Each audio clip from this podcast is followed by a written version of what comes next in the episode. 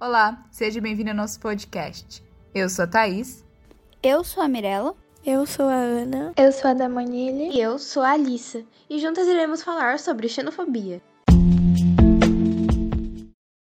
Olá, bom dia, boa tarde ou boa noite, dependendo da hora que você está escutando esse podcast. Hoje vamos falar sobre xenofobia na história da humanidade. Então vamos lá?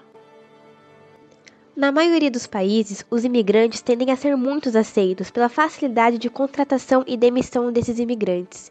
Pensando em uma situação onde um indivíduo é imigrante e está ilegal em outro país, tendo ainda uma relação não regulamentada, esse indivíduo pode ser facilmente empregado por uma empresa e gerar lucros muito baixos, como custo trabalhista.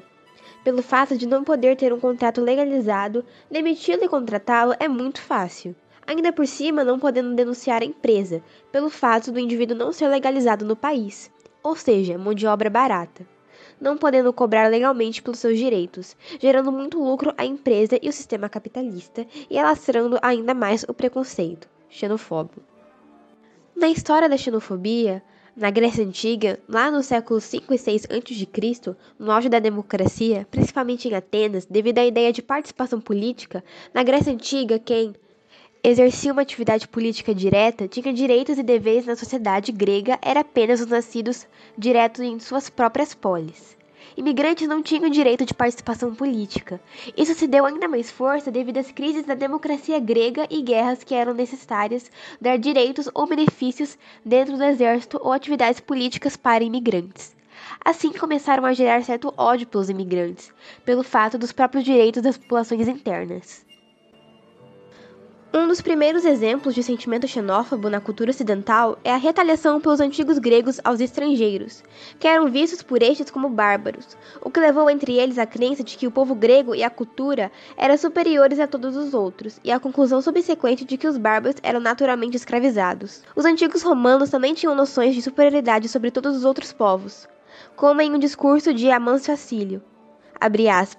Lá, como você sabe, havia macedônios e trácios, e ilírios, todas as nações mais guerreiras. Aqui, sírios e gregos asiáticos, os povos mais sem valor entre a humanidade e nascidos para a escravidão.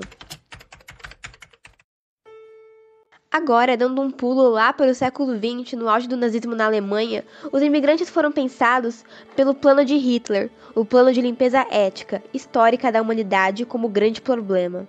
Solução final. Ficou muito claro nos campos de concentração que o imigrante era visto como um problema. Matar o imigrante, fazer esse tipo de limpeza ética estava dentro do plano geral do nazismo. Sendo assim, duas referências históricas básicas de como se pensar a posição do imigrante em nossa sociedade atualizada. Em 1948 foi publicada pela ONU a Declaração Universal dos Direitos Humanos. Essa declaração deixa muito evidente que nenhum indivíduo deve ser classificado devido à sua origem étnica, cultural, racial, etc.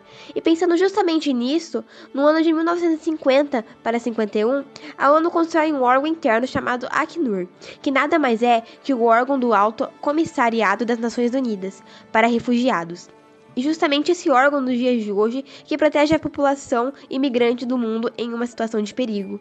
Em 1967, a ONU, junto com a Acnur, formaliza o primeiro Estatuto dos Refugiados do mundo.